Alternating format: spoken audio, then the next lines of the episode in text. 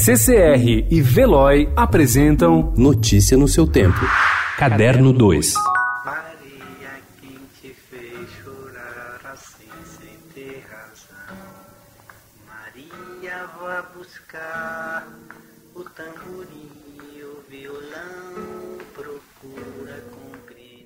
Antes de gravar uma música, João Gilberto passava um bom tempo com o violão, descobrindo caminhos harmônicos e testando andamentos, até considerar que havia chegado ao melhor resultado possível. Foi assim, por exemplo, com Eu Sambo Mesmo. Somente em 1991, o cantor considerou que sua versão poderia ser incluída em um disco. Mas um material inédito, atribuído ao artista, colocado parcialmente na internet, mostra em pleno funcionamento a usina de criação do cantor e compositor que revolucionou a música brasileira. Pelo YouTube, o canal Tonico Manel traz trechos de 30 segundos de seis faixas do compositor.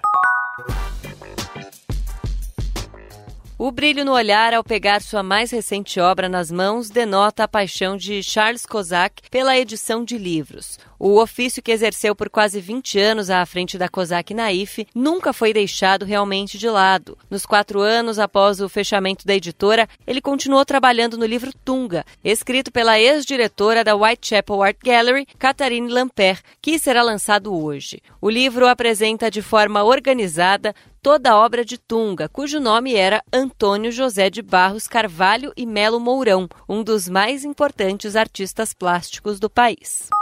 Your name, please, sir? Picard, P I C A R D. It's nice to see you up and around again.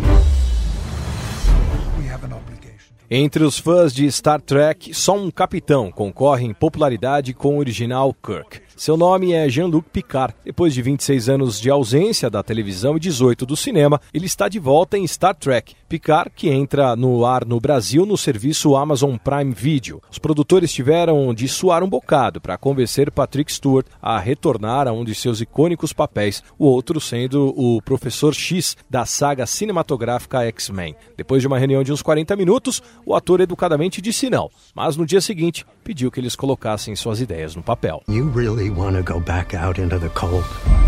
More than ever. Ana Maria Braga revelou nesta segunda-feira que foi diagnosticada novamente com câncer de pulmão. A apresentadora, que já teve dois tumores no mesmo órgão, deu a notícia ao vivo antes de encerrar o Mais Você, dirigindo-se aos telespectadores. Agora, infelizmente, eu fui diagnosticada com outro câncer de pulmão.